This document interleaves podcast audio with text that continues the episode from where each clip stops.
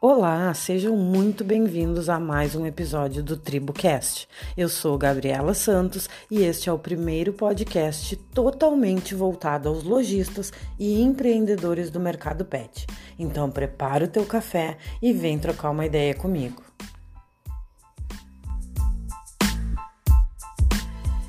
Quando é que tu vais te dar conta que compras é o grande calcanhar de Aquiles do teu pet shop? Para um minuto e pensa comigo. Como tu vai vender bem se tu compra errado? Impossível, né? Então agora imagina a cena. O representante chega na tua loja, está dando prioridade para o teu cliente, porque afinal de contas é ele que vai trazer dinheiro para ti. E aí tu vai fazendo aquele pedido ao mesmo tempo que tu atende o cliente, ou seja, tu não dá atenção para nenhum dos dois, na verdade. Mas hoje eu não vou falar do cliente final, eu vou falar da parte de compras. Como é que tu vai entender se aquele representante está te trazendo um diferencial de mercado, uma promoção interessante, uma campanha que vai valer a pena para ti, que vai te trazer uma margem melhor? Ou um brinde, ou o que, que ele está te trazendo de, de diferente. Como que tu vai conseguir focar nisso? Então, o que, que eu gostaria que tu pensasse hoje falando em compras? Gente, a parte de compras é uma das coisas mais importantes dentro de um pet shop. Volto a dizer, se tu compra errado, tu vai vender errado, tu vai vender mal. Então, para, dedica um minuto para gerir o teu negócio. Quando o representante chega na loja, atende ele com atenção, porque obviamente, né, existe toda aquela crença de que ah, o representante ele vem aqui porque ele quer tirar o meu dinheiro, porque ele quer bater a meta e ele quer vender tudo que ele puder e que ele não puder. Mas ao mesmo tempo, muitas vezes ele pode estar te trazendo uma oportunidade, um produto novo no mercado, ou uma campanha onde vai te trazer uma lucratividade maior. E fica muito complicado quando o, a pessoa de compras, que na maioria das vezes é o próprio dono do negócio, ele está fazendo mil coisas ao mesmo tempo. Né? Ele não consegue focar, ele não consegue ouvir, ele não consegue fazer o cálculo ali de quanto ele pode ganhar com aquele investimento ou não. E aí o que, que muitas vezes acaba acontecendo?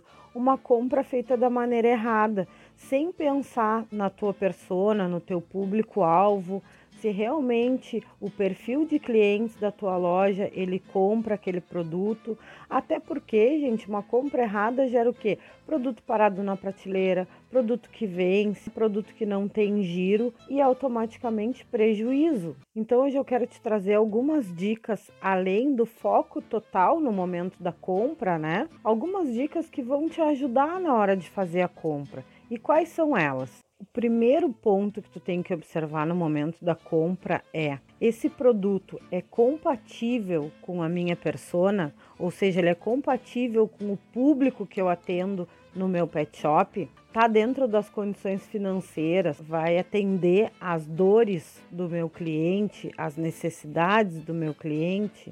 E outra coisa, né, gente, também muito importante e que a maioria dos lojistas esquece o quanto tu, como lojista, está disposto a trabalhar nesse produto.